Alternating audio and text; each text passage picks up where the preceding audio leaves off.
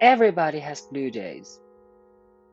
These are miserable days when you feel lousy, grumpy, lonely, and utterly exhausted. Days when you feel small and insignificant. When everything seems just out of reach. You can't rise to the occasion. Just getting started seems impossible. On blue days, you can become paranoid that everyone is out to get you. This is not always such a bad thing. You feel frustrated and anxious, which can include a nail biting frenzy that can escalate into a triple chocolate mud cake eating frenzy in a blink of an eye. On blue days, you feel like you are floating in an ocean of sadness. You are about to burst into tears at any moment, and you don't even know why. Ultimately, you feel like you are wandering through life without purpose.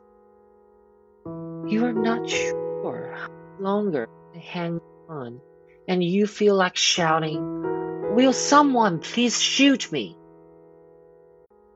It doesn't take much to brain on a blue day.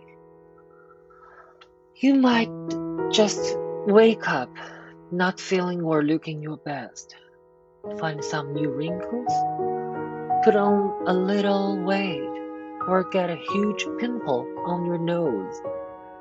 You could forget your day's name or have an embarrassing photograph published. You might get dumped, divorced, or fired. Make a fool of yourself in public. Be afflicted with a demeaning nickname, or just have a plain old bad hair day. Maybe work is a pain in the butt.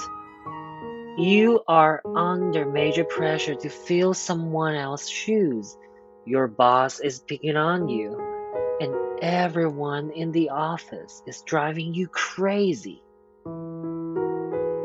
You might have a splitting headache or a slipped disc, bad breath, a toothache, chronic gas, dry lips, or a nasty ingrown toenail. Whatever the reason, you are convinced that someone up there doesn't like you. Oh, what to do? What to do?